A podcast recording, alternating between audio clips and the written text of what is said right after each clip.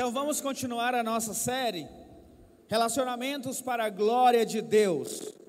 Nós estamos em uma crescente dentro da exposição de Gênesis 2 e hoje Gênesis 3. Então você pode abrir a tua Bíblia em Gênesis capítulo 3.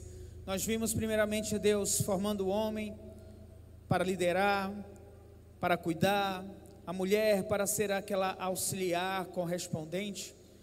No domingo passado, nós falamos da beleza do casamento, Deus chegando com a noiva, Deus chegando com Eva para Adão. Adão, vendo aquela mulher, olhando para aquela mulher, ele diz: ossos dos meus ossos, carne da minha carne. Aliás, vocês falaram isso na, na, naquela noite lá que eu pedi, no domingo passado? Olhou para o seu esposo, para a sua esposa ossos dos meus ossos, carne da minha carne. Bom, espero que tenha sido, tenha feito, né, e tenha se confirmado. Ah, Deus ele confirma, né, a, a declaração de Adão para sua mulher. Ele diz: Deixará, portanto, o homem, pai e mãe, se unirá à sua mulher e serão uma só carne, reforçando a exclusividade, a fidelidade e a intimidade dentro do casamento. E nós vemos em Gênesis 2, 25, terminando de uma forma bonita, um final feliz. E eles estavam nus, eles não sentiam vergonha, eles tinham comunhão com Deus, eles tinham comunhão um com o próximo, eles estavam bem, de forma transparente um para com o outro. Mas, mas, como um filme, um, vocês, o pessoal do, da década de 90, você lembra do filme tipo Tubarão? 80, na verdade, né? As pessoas estão lá tomando banho, todo mundo feliz, as perninhas lá dentro d'água. E de repente uma música toca. Você sabe que alguma coisa ruim vai acontecer. Tem alguma coisa chegando aí. Aquele, aquelas perninhas ali tem que correr, ou nadar, melhor dizendo, porque o tubarão, ele está chegando. Quando nós terminamos Gênesis 2, eles estavam nus e não se sentiam vergonha. E você vira a tua Bíblia, a página da tua Bíblia para Gênesis 3, o cenário muda. Alguma coisa diferente está acontecendo. E é justamente disso que nós vamos falar hoje. Você pode abrir a tua Bíblia em Gênesis 3, do versículo 1 até o versículo 13, nós vamos ler agora. E eu peço que, por favor, você possa me acompanhar na leitura da palavra de Deus. Ora, a serpente era a mais astuta de todos os animais selvagens que o Senhor Deus tinha feito. E ela perguntou à mulher: Foi isso mesmo que Deus disse? Não coma de nenhum fruto das árvores do jardim? Respondeu a mulher à serpente: Podemos comer do fruto das árvores do jardim. Mas Deus disse: Não coma do fruto da árvore que está no meio do jardim, nem toque nele. Do contrário, vocês morrerão. Disse a serpente à mulher: Certamente não morrerão. Deus sabe que, no dia em que deles comerem, seus olhos se abrirão e vocês serão como Deus, conhecedores do bem e do mal. Quando a mulher viu que a árvore parecia agradável ao paladar, era atraente aos olhos e, além disso, desejável para dela se obter discernimento, tomou seu fruto, comeu e a deu a seu marido, que comeu também. Os olhos dos dois se abriram e perceberam que estavam nus. Então juntaram folhas de figueira para cobrir-se.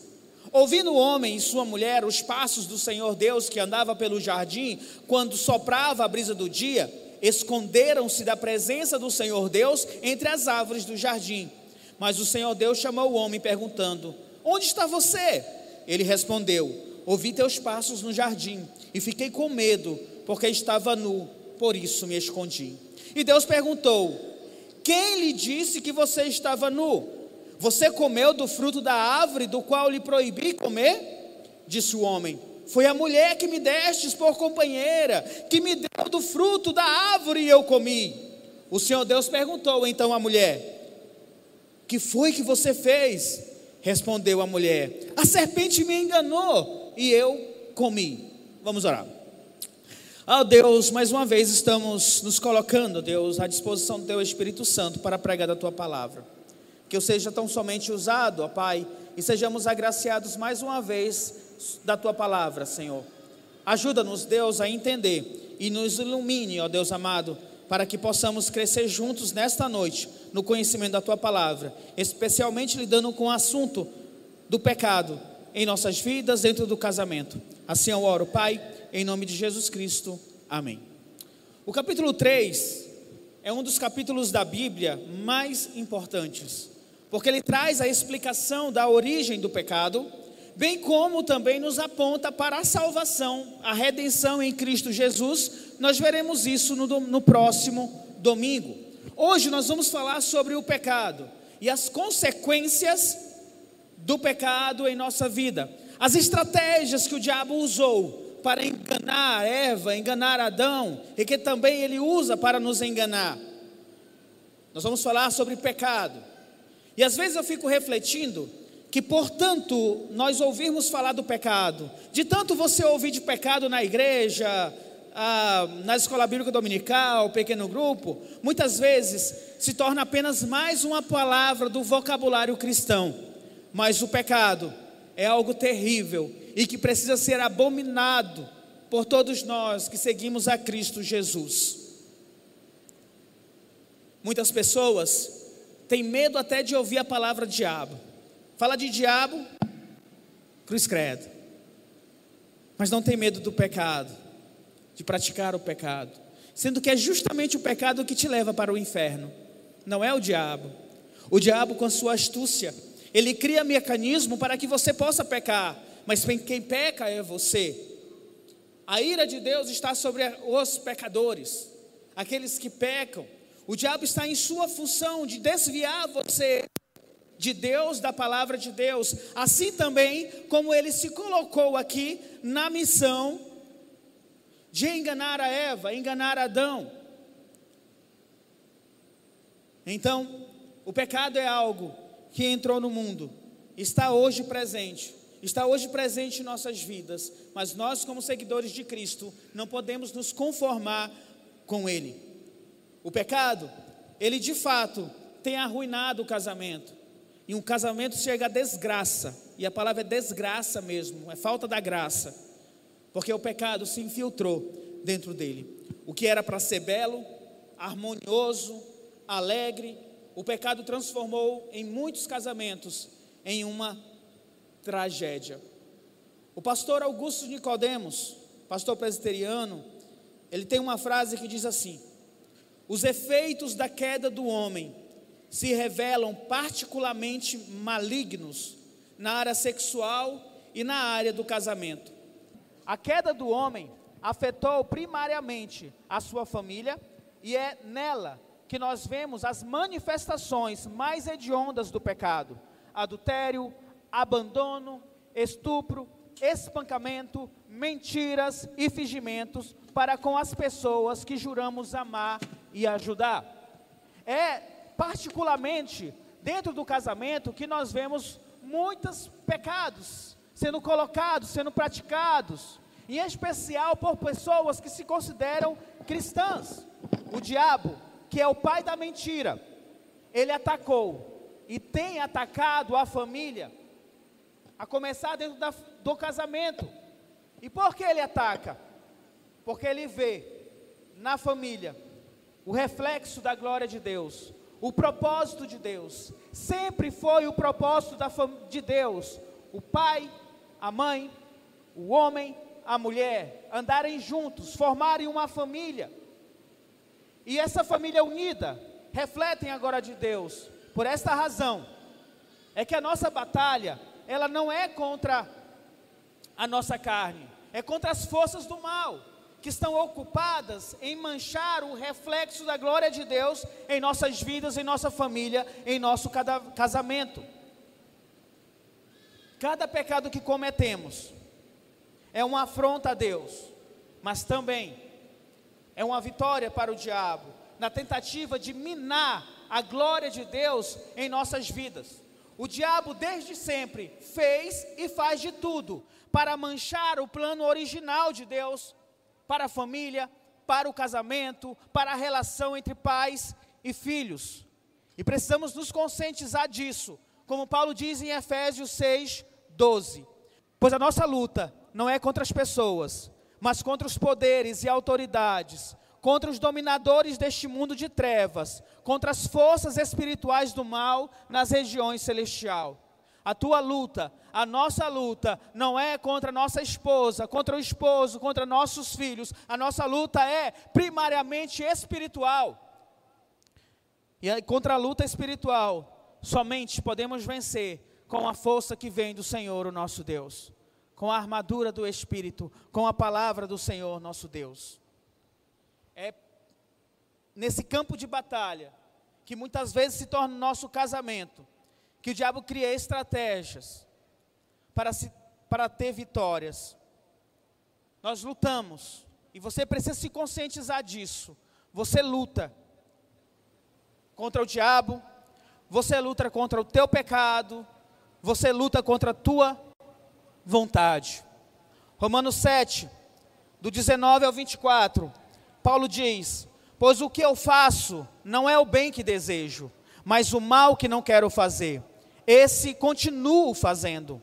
Ora, se faço o que não quero, já não sou eu quem faz, mas o pecado que habita em mim. Assim, encontro esta lei que atua em mim. Quando quero fazer o bem, o mal está junto de mim. Pois no íntimo do meu ser tenho prazer na lei de Deus, mas vejo outra lei atuando nos membros do meu corpo, guerreando contra a lei da minha mente, tornando-me prisioneiro da lei do pecado que atua em meus membros. 24 diz: Miserável homem que sou, quem me libertará do corpo sujeito à morte? Há dentro de nós, no nosso íntimo, a gente deseja Deus, mas o nosso corpo, os nossos membros, eles guerreiam constantemente contra nós, contra esse desejo por Deus, querendo implementar o desejo da carne. Aquilo que eu quero fazer, eu não consigo fazer. Então é uma guerra constante que nós temos contra a nossa mente, contra o nosso desejo, contra a nossa vontade. Dito isto, nós Vamos expor agora o texto de Gênesis que nós lemos. Nós vamos primeiramente falar a respeito das estratégias que o diabo usou contra Adão e contra Eva, que creio serem as mesmas estratégias que ele usa hoje. Nós vamos falar a respeito da dúvida que ele plantou no coração de Eva, de Adão, da negação e do desejo. Então vamos primeiro falar sobre a dúvida. A primeira estratégia do diabo é plantar em nossos corações a dúvida quanto ao caráter de Deus, a palavra de Deus e a ordem de Deus. Olhe para Gênesis 3, versículo 1. A serpente, ela perguntou para a mulher: Foi foi isso mesmo que Deus disse? Não coma de nenhum fruto da árvore do jardim?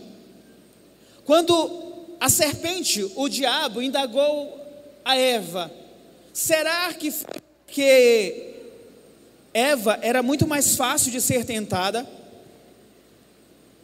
Por que que Eva, por que que o diabo não procurou Adão, já que Adão era o líder, era o cabeça? Por que que o diabo procurou Eva? Seria ela o vaso mais frágil? a pessoa mais suscetível a cair no pecado? Eu creio que não foi por isso. O motivo pelo qual o diabo tentou primeiramente Eva, não foi porque era Eva ou porque era Adão, mas foi justamente para corromper a ordem de Deus. Deus estabeleceu, Deus disse: o homem iria cuidar, ia guiar, ia liderar, a mulher seria auxiliadora. O diabo foi direto em Eva e não em Adão, para quebrar o que Deus havia estabelecido para o casamento. Uma parceira, uma auxiliadora. O homem liderava. Ele não foi no líder da casa.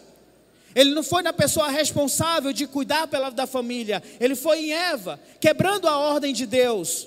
Eles estavam acostumados, Deus procurando Adão todas as tardes para conversar com Adão. Agora, uma deidade, o diabo, ele procura a mulher Eva.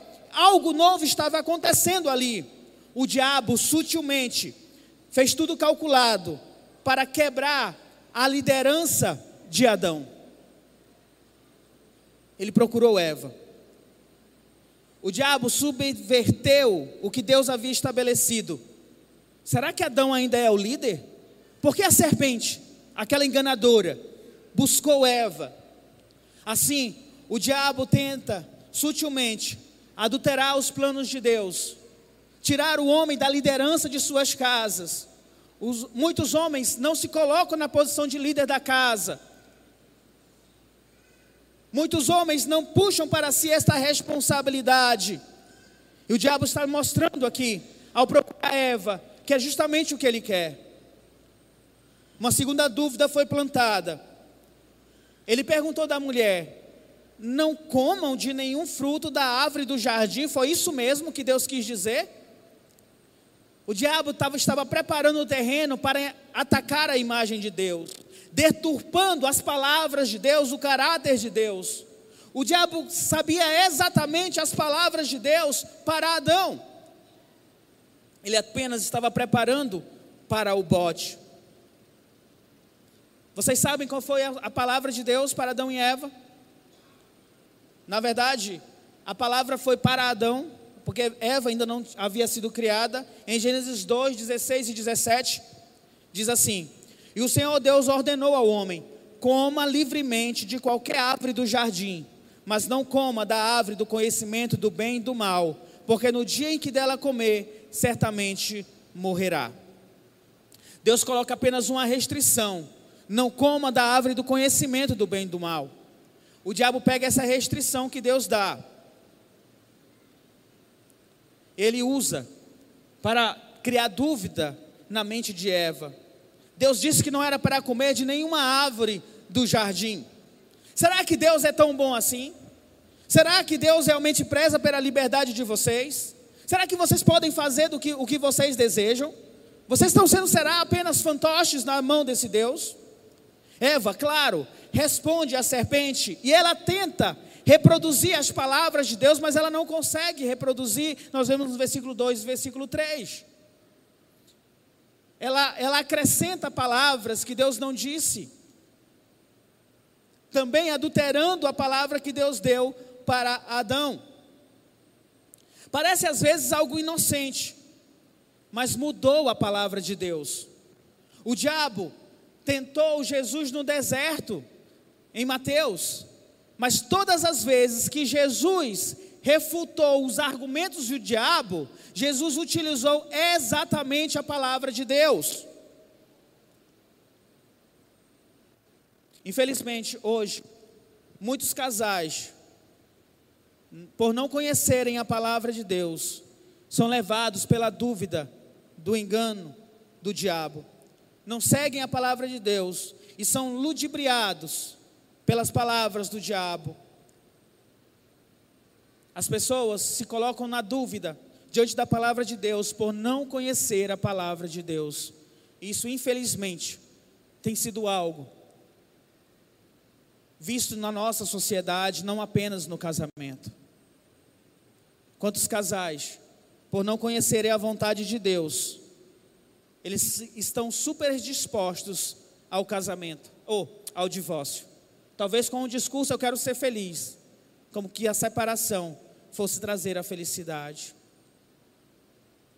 Quantos casais, por não conhecerem a palavra de Deus, não conseguem amar um ao outro, e o casamento parece mais uma guerra do que algo bom, agradável e bonito para a glória de Deus. Aliás, não apenas isso. Nós vimos agora recente uma menina de 11 anos que sofreu uma grande influência dos pais, da sociedade, dos jornais, para que pudesse fazer o aborto. na verdade, um assassinato. Um bebê foi assassinado ali. E a gente viu a televisão, os jornais aplaudindo o aborto. E pior ainda, vimos pessoas que se diziam cristãos apoiando um ato tão, de tão grande crueldade. Eles dizem, é o amor à pessoa, é o amor à pessoa, mas esquecem da vida que foi tirada. A palavra de Deus é contra o aborto. E nós nos posicionamos contra o aborto. Em qualquer fase da gestação, nós somos contra o aborto. Mas as mentiras, as dúvidas são colocadas e a sociedade ela pega e diz como, e pega isso como uma verdade. Desconsiderando a ordenança de Deus com relação à vida. O diabo coloca a, dúvida na sexualidade das pessoas. Eu creio que nunca antes nós vimos crianças, adolescentes, jovens sendo bombardeados constantemente com relação à sua sexualidade. Faça a sua escolha, seja homem, seja mulher. Nós vemos o homossexualismo crescendo de uma forma assustadora. Em desenhos, em séries, em filmes, isso é colocado como algo normal. E muitos cristãos começam a duvidar da palavra de Deus se isso é ou não pecado, é ou não errado à luz da palavra de Deus. Afinal, todo mundo está fazendo, é aceito por todos. Nós vimos agora recente também aquela canto, cantora Carla Bruna, acertei? Bruna Carla. Ela se negou a cantar um casamento gay. Ela foi altamente criticada por isso. Em um podcast de uma cantora que se diz gospel. E ela estava refutando a Bruna Carla. Não sei o que é Alcântara. Né? É, é, é, eles disseram assim: Mas você não é cristã também? Ela disse: Eu sou cristã, mas eu deixei o ativismo religioso como que seguir a palavra de Deus fosse um ativismo religioso. E muitas pessoas, dizendo cristãs, começam a refutar a palavra de Deus, conforme ela diz, e tentam ajustar a palavra de Deus aquilo que eles acham que, são, que é correto. E pior, para se tornar cada vez mais parecido com o mundo. Meus irmãos, é o diabo colocando a dúvida na mente, nos corações e muitas das pessoas que estão na igreja colocam isso é correto. Infelizmente, TV, vídeos, influência social tem entrado em nossas igrejas, trocando a palavra de Deus por ideias puramente mundanas. E muitas igrejas aplaudem e dizem: é o certo, é o correto. Infelizmente, a má interpretação da Bíblia conduz a pessoa ao inferno. É isso. A má interpretação da palavra de Deus conduz a pessoa para o inferno. Adão e Eva pecaram e a ordem veio: destituídos estão da glória de Deus por conta do pecado. Não pense que uma vida de pecado vai te dar acesso aos céus. O único acesso que você pode ter aos céus é o arrependimento e crer no Senhor Jesus Cristo.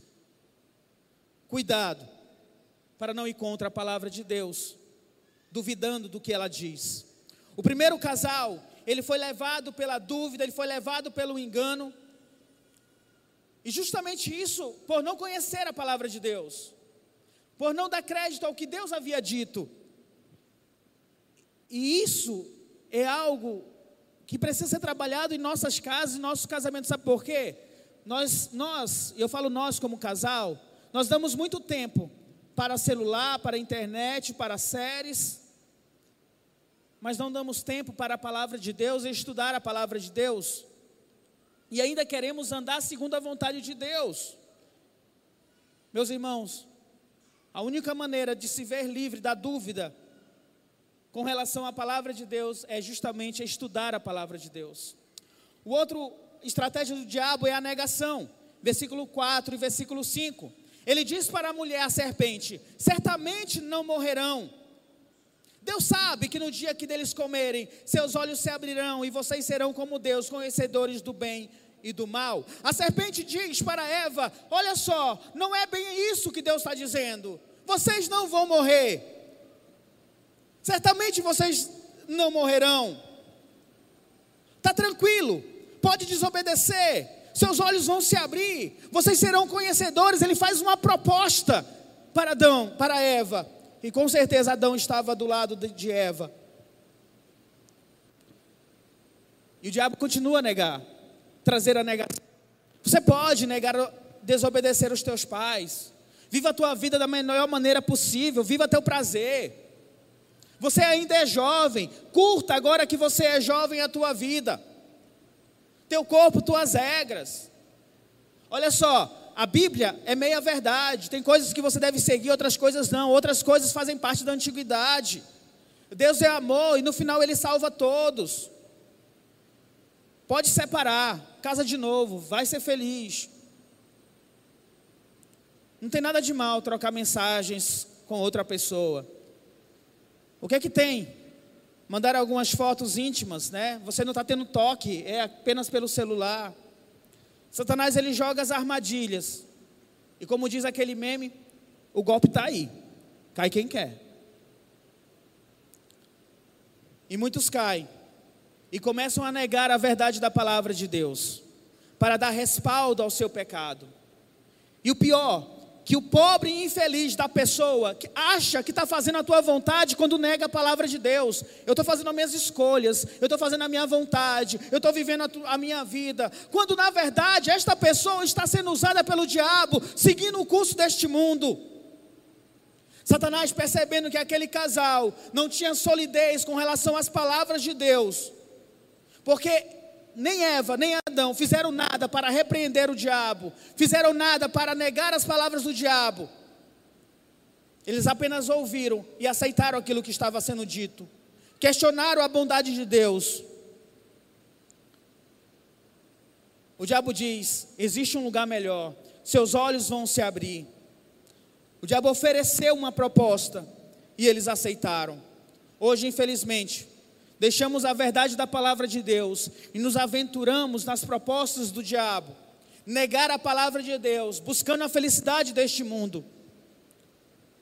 Para muitas pessoas, o inferno parece algo distante, ou talvez até não exista, mas ele é real. O diabo tenta mostrar que o pecado não é tão ruim assim. Em Recife, eu conheci um senhor de 51 anos ele disse em um testemunho: Meu maior arrependimento foi há 20 anos atrás ter deixado a minha esposa com meus filhos para ter uma aventura amorosa.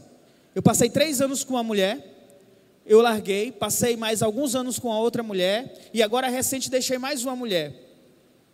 Eu estou aqui, com 51 anos de idade, olhando para trás arrependido, porque eu tinha uma mulher que me amava. Eu tinha filhos, e esses filhos mal falam comigo hoje. Ele estava arrependido. Ele negou a palavra de Deus. Ah, detalhe, ele sempre foi de igreja. Nas palavras dele, eu sempre estive dentro da igreja. Negou a palavra de Deus, ouviu a voz do diabo, entregou o seu corpo para ser usado, entregou o seu prazer, e agora, aos 51 anos de idade, está arrependido das escolhas que fez longe da palavra de Deus. Certa vez, uma pessoa disse assim: Eu e minha esposa ouvimos isso. Bom, eu sempre fui de igreja, eu estou longe da igreja, eu sei que vou para o inferno, mas tudo bem, é uma escolha minha. Olha que palavra forte, gente. A pessoa disse: Eu sei que vou para o inferno, mas é uma escolha minha. Sabe, ela me pareceu uma, um filme que eu assisti, que a mulher estava sendo cuidada, uma velhinha, e ela disse assim: Ah, eu quero morrer, eu estou cansado, me dê esses comprimidos, deixa eu tomar todos para que eu possa morrer. E aí, depois de muita conversa, a pessoa que estava cuidando aceitou tá bom, eu vou te dar os remédios. E deu um monte de remédios para ela. Depois que ela tomou o último comprimido, a, a cuidadora disse assim: agora é só esperar. E ela começou a chorar e disse: Eu não quero morrer, liga para o médico, por favor, liga para o médico. Eu sei que muitas pessoas que entregam o seu corpo ao pecado, que negam a palavra de Deus, naquele último dia, vai gritar: Eu quero uma segunda chance. Senhor, Senhor, Senhor, no teu nome. Vai ser como talvez como Lázaro. Deixa eu ir, deixa eu avisar. Eu preciso. Mas é tarde demais. O diabo tenta negar a verdade de Deus para as nossas vidas, traz, mostrando algo que talvez seja melhor do que a palavra de Deus. Só que o, o melhor que o diabo tem para oferecer vai nos conduzir para a morte. Deus disse: certamente morrerão. O salário do pecado é a morte. A outra estratégia do diabo é o desejo. Quando a mulher viu que a árvore parecia agradável ao paladar, era atraente, versículo 6, atraente aos olhos e além disso desejável de dela obter discernimento, tomou seu fruto, comeu e deu ao seu marido, que comeu também. Satanás ele fez o trabalho. Ele colocou a dúvida no coração de Adão e Eva. Ele negou as verdades da palavra de Deus, o que Deus disse. E ele ofereceu o que aparentemente era melhor para Eva. Versículo 6. Eva viu que aquilo era bom. Ele ofereceu ao seu esposo. E eu creio que Adão estava do lado da Eva. E ele também comeu. Eles foram vencidos pela cobiça da carne, a cobiça dos olhos. Assim como Adão e Eva, muitos casais e muitas pessoas são facilmente atraídos por aquilo que parece melhor, por aquilo que vai te trazer uma alegria, que vai te, satisfazer a tua carne, mas o final disto é a morte, porque provém do mundo. É mais fácil odiar do que perdoar. É mais fácil ficar gritando do que esperar um momento para se acalmar e poder conversar. É mais fácil ditar o fim do casamento do que lutar pelo casamento.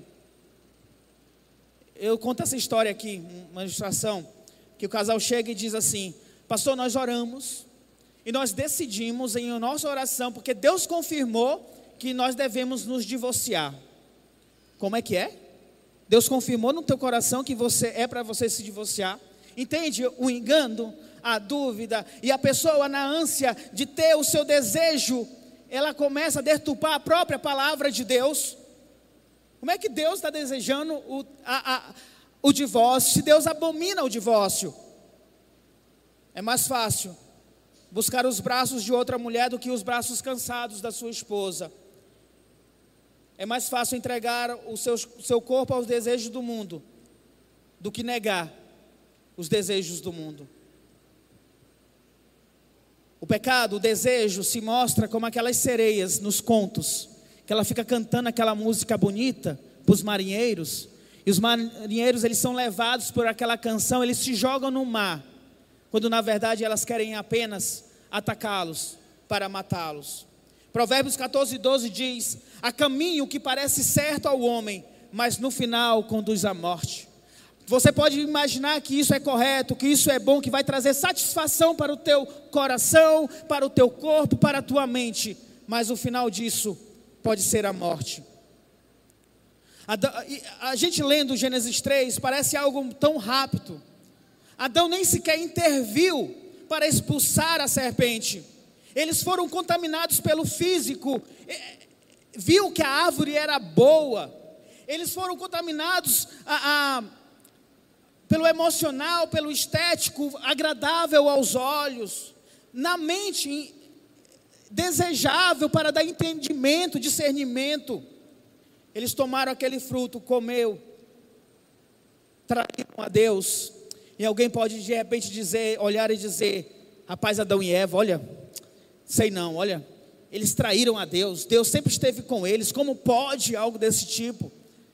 Mas nós estamos constantemente traindo a Deus quando nós deixamos que os nossos pensamentos, que os nossos olhos, que o nosso corpo seja atraído pelo pecado. que possamos ser diferentes de Adão e Eva. Que o quanto antes possamos reconhecer que somos miseráveis pecadores e possamos buscar a salvação em Cristo Jesus. E aqui eu quero trazer uma palavra para os homens. E talvez você diga, pastor, na verdade uma pessoa me falou, pastor, o seu exemplo é sempre batendo nos homens. Dê alguma coisinha para as mulheres também, as mulheres também erram. Mas eu estou bem preocupado em nós, como homens, de sermos liderança dentro da nossa casa, liderança do nosso lar. Adão não impediva. Adão não se colocou contra o diabo. Ele aceitou a proposta. Um escritor cristão chamado, eu não sei pronunciar, mas Larry Crabb, alguma coisa assim, está aí na tela. Ele diz assim: Onde estava Adão quando a serpente tentou Eva? Será que Adão estava ali o tempo todo em pé, bem ao lado da esposa, enquanto a serpente a enganava com a sua astúcia? Estava ali ouvindo cada palavra? Se estava, e a boa razão para que pensemos assim, uma importante pergunta precisa ser feita: por que ele não disse nada? Ele ouviu Eva citar incorretamente a ordem de Deus, ordem que um dia lhe transmitira. Estava observando quando Eva começou a olhar para a árvore proibida. Viu quando ela deu um passo na direção da árvore e estendeu a mão para apanhar o fruto e não fez coisa alguma, nem falou palavra alguma para detê-la. Adão permaneceu em silêncio. Por quê? Ele ficou ali, viu e ouviu tudo e não disse uma palavra sequer. Ele falhou com sua mulher, falhou em representar Deus em sua primeira luta espiritual, falhou como homem. Ele foi omisso, ele foi um passivo diante do pecado. Deus colocou ele como um cabeça para liderar, para cuidar do jardim, mas infelizmente, Adão ficou em silêncio diante das mentiras do diabo, diante de sua esposa. Mas ele não é um homem diferente de nós. Quantas vezes nós ficamos em silêncio também, diante do pecado que se instala em nossa casa e nossa família. E aqui é um alerta para nós, homens. Vocês que vão casar, jovens. Não podemos ficar omissos quando o pecado está aparecendo em nossa casa. Nós precisamos ter a responsabilidade de lutar contra ele. Seja o teu pecado, da tua esposa ou dos teus filhos. Sabe uma coisa que nós desvalorizamos em nossas casas? Algo chamado culto familiar. E aquele que deveria ser o primeiro a chamar a sua família para o culto familiar, esposa, filhos, vamos sentar aqui, vamos ler, vamos estudar a palavra de Deus, eles são os últimos. As mulheres, em geral, elas estão dizendo: vamos lá, vamos marcar, vamos fazer hoje. Mas o homem diz: tá, vamos. Mas ele dorme antes de acontecer eu estou cansado. Não é o momento agora. Eles sempre querem deixar para depois. Fecham os olhos para as mentiras dos filhos. Negam aquilo que está sendo assistido. Permitem que o pecado se instale no meio da família, não dizem nada. Não dizem para a família, dizem, Vamos hoje para o culto, vamos chegar no horário, às 19 horas. Às vezes a mulher que tem dizendo, bora homem, se arruma, vamos lá. É claro que a mulher ainda já começou a se arrumar duas horas antes, né? Nós não podemos fechar os nossos olhos com relação ao pecado, porque nós somos os representantes de Deus dentro da nossa casa, dentro da nossa família. Então o diabo, ele colocou a dúvida com relação à palavra de Deus, com quem Deus é, e quando as pessoas ficam na dúvida, eita, será que a palavra de Deus realmente é verdade? Ele vem negar a palavra de Deus, e é uma sequência natural. A pessoa com dúvida, ela começa a dizer: bom, a palavra de Deus não é bem assim como estão dizendo. É, talvez não seja tão desta forma. E finalmente, o desejo, a pessoa acaba se entregando aquele desejo, ao desejo da sua carne, ao desejo do seu corpo. Agora nós vamos falar das consequências do pecado: vergonha, medo e o conflito. Vergonha. Eles perceberam que estavam nus. Medo. Eles se esconderam da presença do Senhor Deus. E o conflito. Começaram a acusar um ao outro. Vamos falar primeiro da vergonha. Gênesis 3:7. Os olhos dos dois se abriram e perceberam que estavam nus. Então juntaram folhas de figueira para cobrir-se. Bom, já aconteceu de você cometer um pecado e você se sentir mal por causa daquele pecado? Sabe? Fica aquele, aquela bola aqui, você fica se sentindo ruim porque cometeu aquele pecado. Mas talvez você já tenha experimentado aquele dia que você leu a Bíblia, que você cantou, que você evangelizou, falou de Deus no trabalho. Você, vamos dizer, praticamente não cometeu nenhum pecado. Você se sente tão bem, tão leve, tão alegre. Eu sei que você já passou por isso, porque eu já passei por isso. De momentos que o pecado me deixaram acabado, mas de momentos de perseverança, dia que foi tão agradável que eu chego em casa e digo: o dia hoje foi tão bom, foi tão agradável, tive um aconselhamento ótimo consegui ler ali a palavra de Deus, consegui terminar aquele livro. Que coisa maravilhosa. Quando Adão e Eva estavam em comunhão com Deus, em Gênesis 2, eles estavam nus, sem vergonha, estavam desfrutando da presença de Deus. Mas, quando o pecado se instalou, eles se viram nus e se sentiram envergonhados por estarem nus. Eles agora estavam expostos, eles agora estavam se sentindo sujos, manchados pelo pecado. Eles procuraram folha de figueira para cobrir a sua vergonha, porque eles estavam nus. O retrato de Gênesis 2:25 é a felicidade do casal. No entanto, o retrato agora de Gênesis 3 é a vergonha o medo, a acusação é a consequência do pecado. O salmista Davi, ele chega a dizer: Enquanto eu calei o meu pecado, eu envelheci de tão cansado, porque o pecado encoberto, ele machuca, ele dói. E se você agora, hoje, está encobrindo algum pecado, você sabe disso.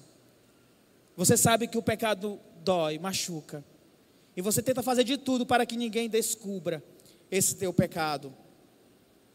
E não apenas isso, esse pecado encoberto, ele machuca o cônjuge, os filhos, os parentes, os amigos. Vamos pegar a infidelidade. Quando alguém trai alguém no casamento, não apenas machuca o teu cônjuge, mas acaba machucando os filhos. E talvez principalmente os filhos, os parentes, todas as pessoas próximas. Quando um filho começa a amar mais as coisas do mundo o coração do pai, ele se despedaça. Uma vez eu ouvi de um pai falar, o filho dele estava totalmente entregue ao mundo, às farras do mundo, e ele disse: Eu preferiria a morte do que ver o meu filho nessa situação, com os olhos cheios de lágrima. E quem é pai cristão sabe exatamente do que eu estou falando. Com certeza, nenhum pai cristão quer ver seu filho entregue ao pecado. Mas infelizmente existem filhos que dizem que amam o pai, que amam a mãe. Filhos que dizem assim: o mais importante da minha vida é você pai, é você mãe. Mas, no entanto, quando o pecado se apresenta, eles absorvem aquele pecado. O pecado toma a mente de tal forma que ele começa a desprezar e magoar o pai e a mãe que estão sofrendo por causa daquele pecado. Eles querem alimentar o pecado. O egoísmo do filho muitas vezes floresce. O pai chora, mas o filho prefere alimentar ali o pecado. É claro que não acontece apenas com o filho.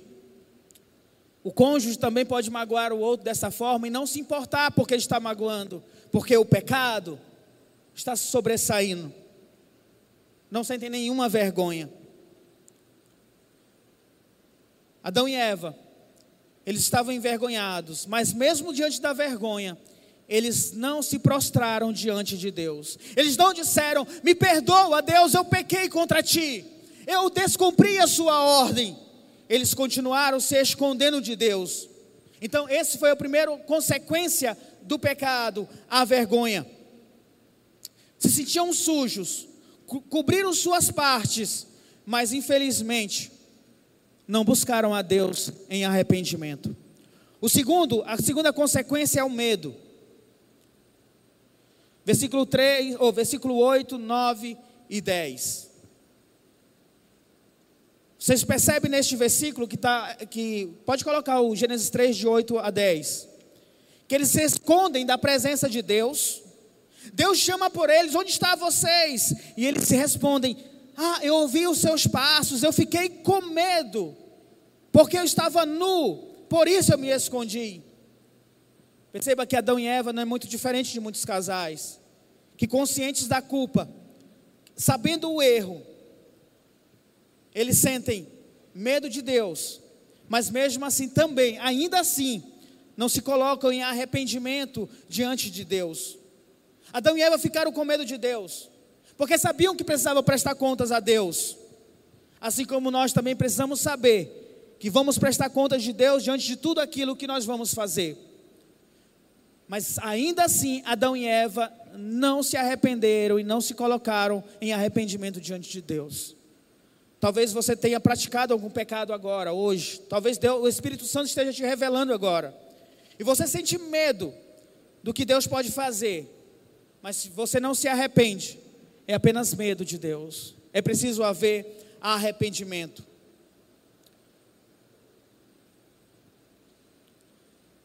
Perceba que Deus, Ele, Ele dá sinal de graça para Adão e Eva.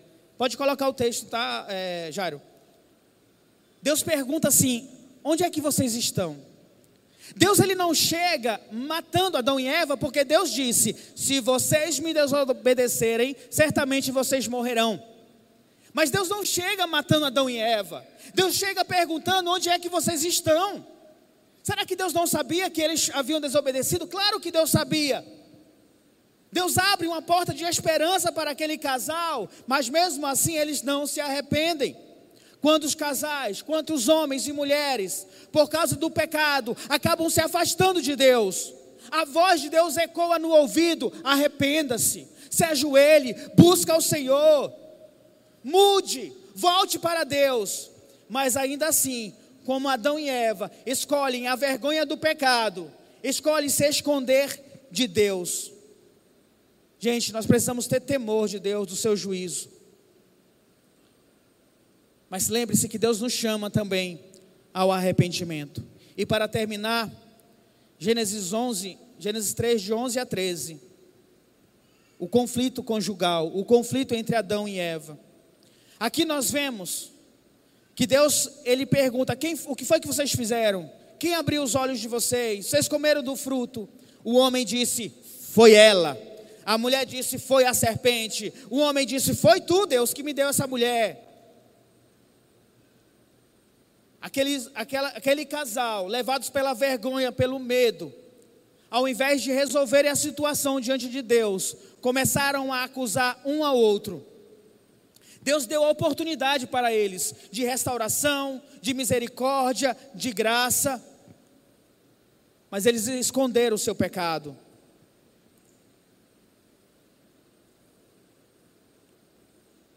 1 João 1,9, a palavra de Deus diz: se confessarmos os nossos pecados, Ele é fiel e justo para perdoar os nossos pecados e nos purificar de toda injustiça.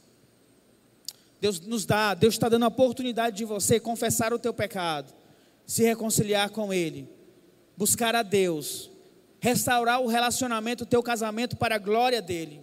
Mas infelizmente, Adão e Eva desperdiçou a oportunidade eles preferiram atacar um ao outro.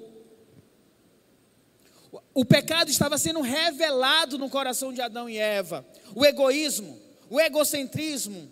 Não fui eu, foi a mulher. Não foi a serpente. Não, Deus, tu é o culpado porque tu me deu essa mulher. Ao invés de reconhecer a culpa, culparam até Deus por causa do pecado. Por que, que vocês discutem no, teu, no casamento? Porque alguém quer ser vencedor. Por que, que existe infidelidade no casamento? Porque alguém deseja suprir os desejos sexuais da sua carne, mesmo que machuque o outro. Porque nós não conseguimos pedir perdão. Porque amamos tanto a nós mesmos que não queremos nos submeter à humilhação de pedir perdão para o outro. Percebe? Olhamos para nós, para o nosso benefício, para aquilo que nós queremos. O pecado em nossas vidas sendo implantada, implantado. Adão, ele não apenas comeu o fruto proibido, mas ele desceu a escada abaixo, quando ele transfere a culpa para Eva. A mulher que tu me destes, tudo estava errado, menos ele estava errado. Ele não admitia o seu próprio erro. Ao invés dele culpar, ao invés dele assumir a culpa, ou talvez defender a sua esposa, porque Deus disse: se você comer, certamente morrerá. Ele preferiu acusar a, a esposa. Eu vou morrer, não, que vai morrer é ela, porque foi ela que me ofereceu.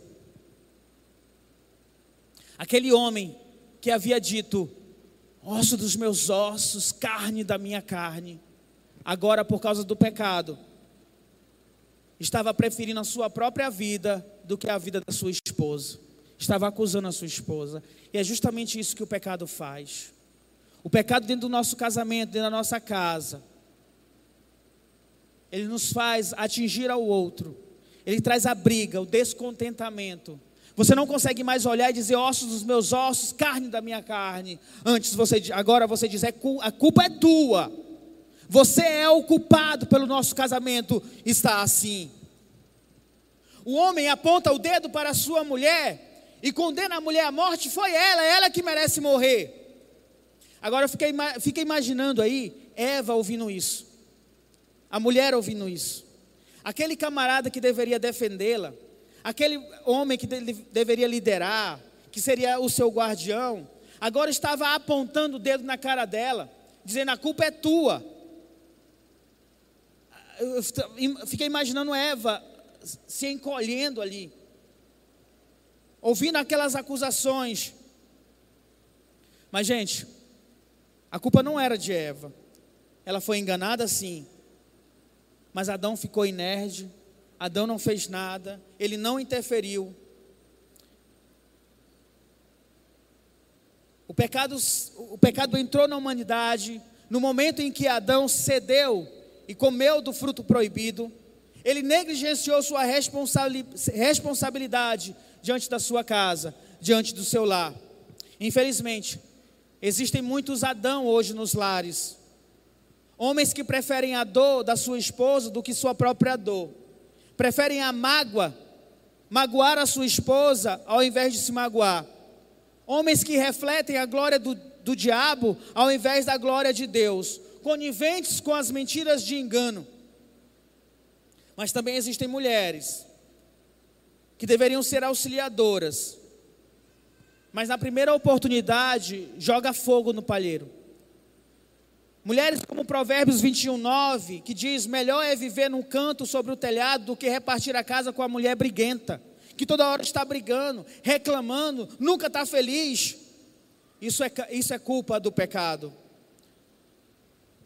E para concluir, como nós podemos restaurar o nosso casamento para que o pecado não domine mais ele?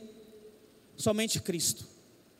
Somente Cristo é que homens poderão ser o Adão que nunca foram, que, que Adão nunca foi. Somente em Cristo é que mulheres poderão ser Eva, que Eva nunca foi. Somente em Cristo nós podemos restaurar o nosso casamento. E nós começamos nos arrependendo dos nossos pecados, em crendo no Senhor Jesus Cristo como único e suficiente Salvador. Não permita que a dúvida, que a negação, que o desejo domine a tua vida. Não permita que as consequências do pecado, a vergonha, o medo e o conflito faça parte da tua casa, da tua família. Antes entregue o teu caminho ao Senhor e confia nele. que o diabo não tenha vitória sobre a tua casa, sobre a tua família, sobre a tua esposa, o teu esposo, os teus filhos. Embora eu esteja falando bastante para o casado, mas eu tenho certeza que muito aqui se aplica a você que também é solteiro. Não permita que o pecado te domine. Vamos orar? Depois da oração, nós vamos cantar um louvor e estaremos encerrando, tá bom? Obrigado pelo tempo. Deus de amor. Ó Pai amado, tu conheces cada pessoa aqui, Pai.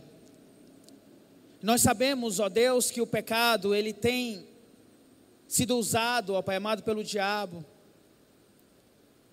Quantas pessoas aqui, ó Deus, estão em dúvida com relação à tua palavra?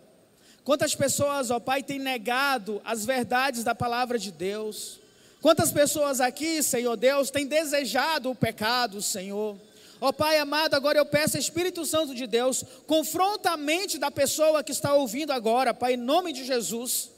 Confronta esta mente com relação ao teu pecado. Mostra para ela, Deus amado, que este pecado precisa de arrependimento, ó Deus. Precisa de entrega ao Senhor, precisa entregar a vida ao Senhor. Porque senão, ó Deus amado, a morte chega e o homem está destinado a morrer uma única vez. Depois disto vem o juízo, que a realidade do inferno, Senhor, não seja apagada pelas mentiras do diabo. Antes, ó Deus amado, precisa ser absolvida por nós, a saber, ó Deus, que há condenação para aqueles que não estão em Cristo Jesus, o nosso Senhor, Pai. Por favor, Deus, ó Espírito Santo de Deus, incomoda a mente, Deus, dos pecadores, para que haja haja arrependimento, ó Deus, a começar na minha mente, Senhor Deus, me incomoda constantemente, Deus, para que eu possa entregar cada vez mais a minha vida a Ti, Senhor, e não ouvir a voz de engano do diabo, ó Deus, que enganou Adão, que enganou a Eva, Senhor. Que não sejamos levados pela consequência do pecado, da vergonha, do medo, do conflito, ó Pai. Antes, ó Deus amado, possamos agir em um caminho oposto a Adão e Eva, que possamos nos ajoelhar diante de Ti e pedir perdão pelos pecados. E aqui eu oro pelas famílias, Pai, a começar, ó Deus amado, pelo o esposo e a esposa, que eles possam estar unidos, juntos, ó Deus amado. Tira toda a discórdia, todo o conflito, toda a briga, Pai amado que eles possam se dar a mão e olhar um para o outro, dizer osso dos meus ossos, carne da minha carne, afirmar, ó, firmar, ó Pai amado, o compromisso de que são uma só carne, independente do que aconteça, Senhor Deus, estão juntos em um relacionamento para a glória de Deus, ó Pai amado. Oro, ó meu Deus, pelos filhos. Ó Deus amado, proteja os nossos filhos do engano do diabo, Senhor. Tenha misericórdia, Senhor, de nossas crianças, ó Pai nossos filhos, ó Pai, seja ele crianças, adolescentes, jovens, adultos, ó Pai. Aqueles que estão distantes do teu evangelho, da tua palavra, Pai, traga, Senhor Deus amado, para perto de ti, Senhor. Convença-os do pecado, da justiça e do juízo. Dê uma disposição santa à mente, Pai, para que eles possam crer em ti como único e suficiente Salvador que as setas inflamadas do inimigo não atinjam, ó Pai amado, os filhos, ó Pai amado, mas que a começar em nós, pais, sejamos o exemplo a ser seguido pelos nossos filhos, ó Pai. Abençoa, Senhor, nossas famílias. Assim eu oro, Deus, em nome do Teu Filho amado Jesus Cristo. Amém, Jesus.